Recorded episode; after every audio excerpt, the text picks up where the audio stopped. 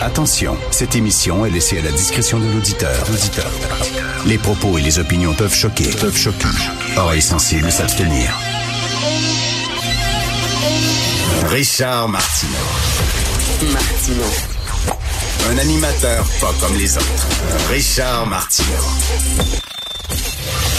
Bonjour la gang. Alors, vous avez vu ça? Mark Zuckerberg qui était devant un comité du Sénat aux États-Unis, puis on lui reproche euh, euh, de ne pas faire le ménage sur ses médias sociaux. J'en ai parlé hier lors de l'ouverture de l'émission euh, en disant qu'ils peuvent pas faire le ménage de ses médias sociaux. Mais là, on le rendait responsable des gens qui utilisent les médias sociaux, par exemple, pour faire du cyberharcèlement pour écœurer des jeunes.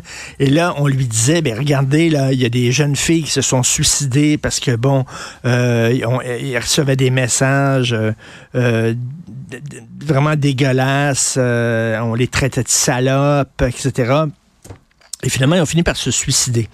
Et là, on le rend responsable. Je veux pas défendre Facebook et Mark Zuckerberg, mais tu sais, il y a des gens, il fut un temps, c'était le téléphone. Tu recevais des téléphones cochons. Les gens appelaient dans la maison, faisaient des téléphones cochons. Est-ce qu'on va blâmer bel téléphone? Tu sais, à un moment donné, on dit, on veut monitorer euh, ce qui se dit, ce qui se publie. Est-ce qu'on veut vraiment que des entreprises privées ou des gouvernements commencent à regarder les messages que les gens s'envoient? Est-ce que vous aimeriez ça, vous, sous prétexte de le combattre, euh, les téléphones cochons puis les messages euh, euh, pornographiques de harcèlement au téléphone, qu'on commence soudainement à monitorer les conversations téléphoniques? À un moment donné, je pense qu'il faut apprendre aux jeunes à être responsables, de ne pas utiliser ça. Sais, le problème, c'est le gars et la fille qui utilisent ces médias-là pour écœurer les autres, plus que le média lui-même.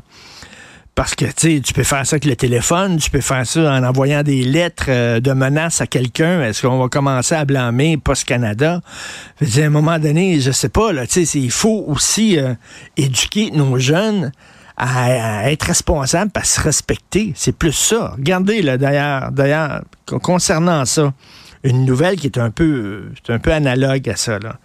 Le droit, j'ai lu ça dans le droit, donc le, journal de la région d'Ottawa. Écoutez ça.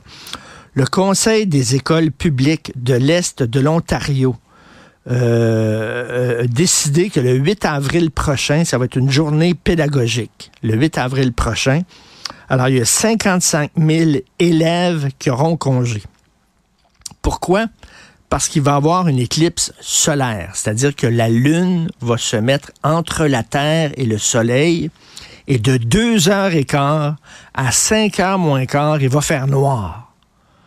Et là, ils ont dit ça va plonger la région en partie dans l'obscurité, et ça va occasionner des enjeux de sécurité potentielle à l'heure de la sortie des classes, parce qu'il va faire noir.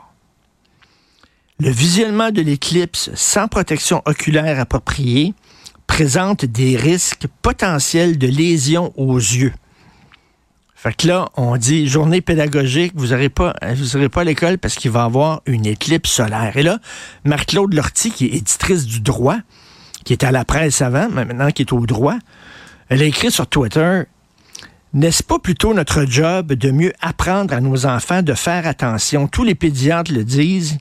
Il faut apprendre à faire face aux risques. C'est important, ça aussi. Plutôt que de dire aux enfants, regardez, il va y avoir une éclipse solaire. Euh, il faut pas regarder l'éclipse directement. Euh, il faut que tu des lunettes de soleil. Il faut pas que tu regardes directement l'éclipse. C'est dangereux. Ce ce qu'on me disait, moi, quand j'étais jeune. Quand il y avait des éclipses quand j'étais jeune, on allait à l'école, Christy. Là, c'est rendu 3-4 flocons. Ben, on arrête ça. Une éclipse solaire, pas d'école. Plutôt qu'à dire, ben non, on va dire aux enfants, ben, voici c'est quoi une éclipse solaire. Il va en avoir une demain. faut se protéger, blablabla. Bla, bla. même chose avec les médias sociaux faut faire la ménage chez les médias sociaux, puis il faut, euh, faut pointer du doigt Mark Zuckerberg, puis tout ça. Ben, le gars, il est pas responsable de l'utilisation des médias sociaux. Si les gens utilisent ça, je sais pas, pour mettre des photos de leurs enfants tout nus, euh, écœurer le monde, à un moment donné, c'est sa faute à lui, là. Euh, je trouve qu'on on perd de vue la responsabilité personnel. C'est important aussi la responsabilité personnelle et on perd ça complètement de vue. Euh, ça n'a pas de maudit bon sens. Euh, vous avez vu ça, la FTQ? Ils veulent, vous savez qu'on en a parlé euh, cette semaine, là, euh, les, les, syndicats ne veulent pas les mesures disciplinaires qui apparaissent dans le dossier des employés des écoles, du personnel scolaire, que ce soit les profs, les concierges, etc., ils veulent pas qu'à un moment donné, après un certain temps, ça devrait disparaître. Si, mettons, un professeur déménage, change de région, des régions, ça devrait disparaître le, fait qu'il était a été l'objet d'une mesure disciplinaire. Et là, ben, le gouvernement dit non, absolument pas. On a besoin de ça. On a besoin de, savoir les antécédents. Euh, on a un nouveau prof dans notre école. Ben, on va regarder son dossier pour voir s'il y a eu des problèmes avec lui. Mais là, ça va plus loin. La FTQ demande qu'on enlève les traces des infractions sexuelles d'un employé après deux ans. OK? C'est-à-dire que même si un employé euh, fait euh, été blâmé pour inconduite sexuelle ou effraction sexuelle. Ça, commence à être grave, là. Pogner les fesses d'une collègue, euh, lui dire Hey, t'as bien des beaux seins, etc. Ça devrait être enlevé du dossier selon la FTQ. ils sont complètement déconnectés, les syndicats complètement déconnectés. Ça n'a aucun de sens. Alors qu'on est en train, comme société, justement, euh, de dire ben les, les, les, actes d'harcèlement sexuel, d'inconduite, d'infraction sexuelle, c'est grave, puis il faut prendre ça au sérieux. Eux autres disent non, ça devrait être effacé de ton dossier. Sous prétexte que tu aurais le droit à une deuxième chance, tu aurais le droit à une amnistie. À un moment donné, Bon, peut-être que si un professeur écrit d'une classe, on s'entend peut-être qu'effectivement que ça reste dix ans dans son dossier. Bon, OK, on peut discuter. Mais là, il me semble, il n'y a, pas, a pas lieu d'avoir aucune discussion. On parle d'effacer le fait que tu as été accusé d'infraction sexuelle. Après deux ans, c'est fini. C'est oublié. On enlève ça, on va enlever ça de ton contrat.